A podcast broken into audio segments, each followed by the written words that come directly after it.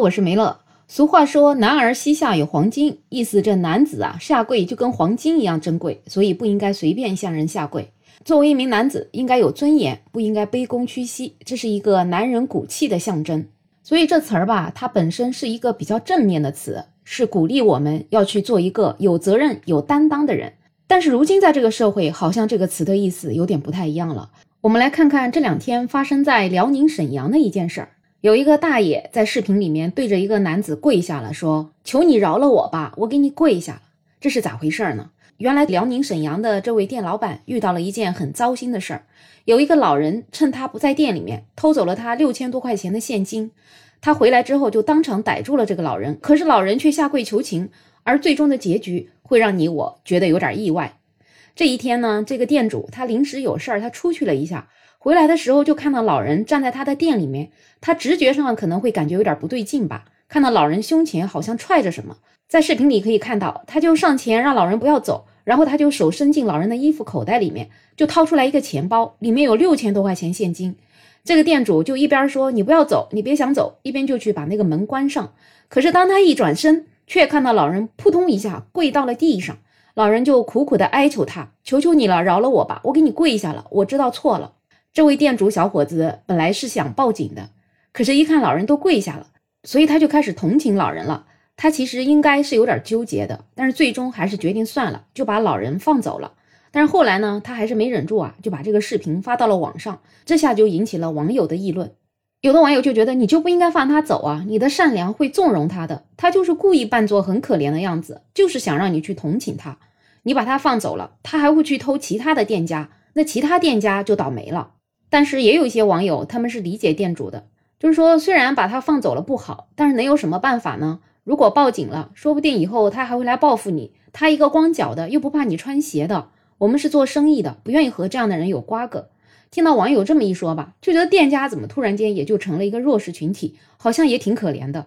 如果这个老人确实是那种蛮不讲理的，那还真是不知道以后会做出什么样的事情。他现在给你下跪，只是为了逃过一时的惩罚。也有网友就觉得，大家其实没有必要上纲上线，还是要问清楚大爷的情况。一个老年人能做出这种事情，估计也是生活所迫。店主是善良的，就觉得这种店主的善良特别珍贵，有这种心是好的。在他自由决定的范围内，我们还是要尊重他的决定，千万不要搞道德绑架。这个社会不可能任何事情都一清二白，就因为有感情所在，所以每个人才能看到并感受到这个社会温暖的一面。当然了，原谅归原谅，这并不等于放纵违法。该追究的刑事责任还是要追究，这个并非是受害者原谅就能免除的。预计这位大爷还是会受到相关惩罚。我觉得这位网友虽然说的看起来挺温暖的，但是他已经原谅了，他也不报警了，这个大爷还会受到什么惩罚呢？理论上来讲，这件事情其实就已经结束了。也有一些人觉得这个小伙儿其实他不是真善良，因为真正善良的人是不会去纵容这种违法犯罪的行为的。就是不管你出于什么样的目的，你这种盗窃行为都是错误的。所以对小伙来说，就是在纵容犯罪。如果这个老人真的生活上有什么困难，这样子做并不能真正解决他的困难，反而可能加剧了他以后继续做这样子违法的事情。而且他会觉得违法没有什么了不起啊，我年纪大了，我只要跪下了，他就会原谅我。